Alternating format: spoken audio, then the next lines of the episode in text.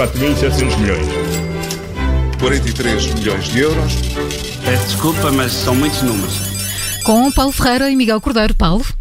Sim, vamos, vamos falar do negócio bancário que, que, que está em curso, um negócio de recurso também. a compra do Eurobic eh, pelo Abanca, foi o Abanca que se chegou mais à frente e rapidamente estes negócios costumam demorar muito mais tempo. Não se sabe a por que valor é que foi feito. Mas uh, temos então essa compra do Abanca uh, a ser fechada a compra do, do Eurobic. Uh, Isabel dos Santos e Fernando Teles a saírem do capital, depois dos problemas de, com, a, com a justiça e, nomeadamente, em termos de reputação. Ehm, está acordada então a compra de 95% das ações do Eurobic. Eh, as autoridades pressionaram Isabel dos Santos e o seu eh, parceiro, sócio Fernando Teles, a serem então eh, deste banco em Portugal.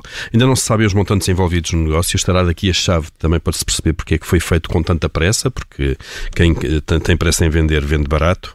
Mas isto basicamente resolve o problema de Isabel dos Santos, resolve o problema de reputação da entidade, resolve as preocupações das autoridades e resolve também as intenções de crescimento do, do Abanca, que é um recém-chegado ao mercado português. É, é um banco espanhol, tem sede na Galiza, foi fundado na, na Corunha em 2011 e, e, esta é a segunda aquisição que, que o Abanca faz em Portugal, já que o grupo tinha comprado as operações de retalho do Deutsche Bank. Exato, e, e começaram a aparecer alguns balcões do Abanca no, e no fundo este é mais um passo uh, do reforço da posição de bancos espanhóis uh, uh, em Portugal. temos o Santander, que é o segundo maior banco a operar em Portugal depois da Caixa, com cerca de 17% da O maior privado.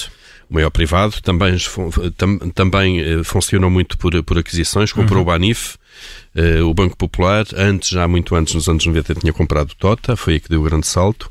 Uh, depois temos o BPI, que é dominado pelos, uh, pelos catalães do, do, do, La Caixa, com cerca de 7% do mercado.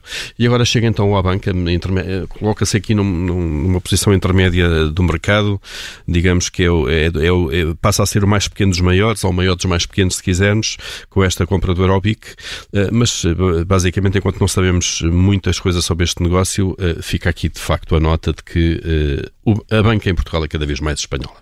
Paulo Ferreira e Miguel Cordeiro com moeda de troca na Rádio Observadores e sempre em podcast.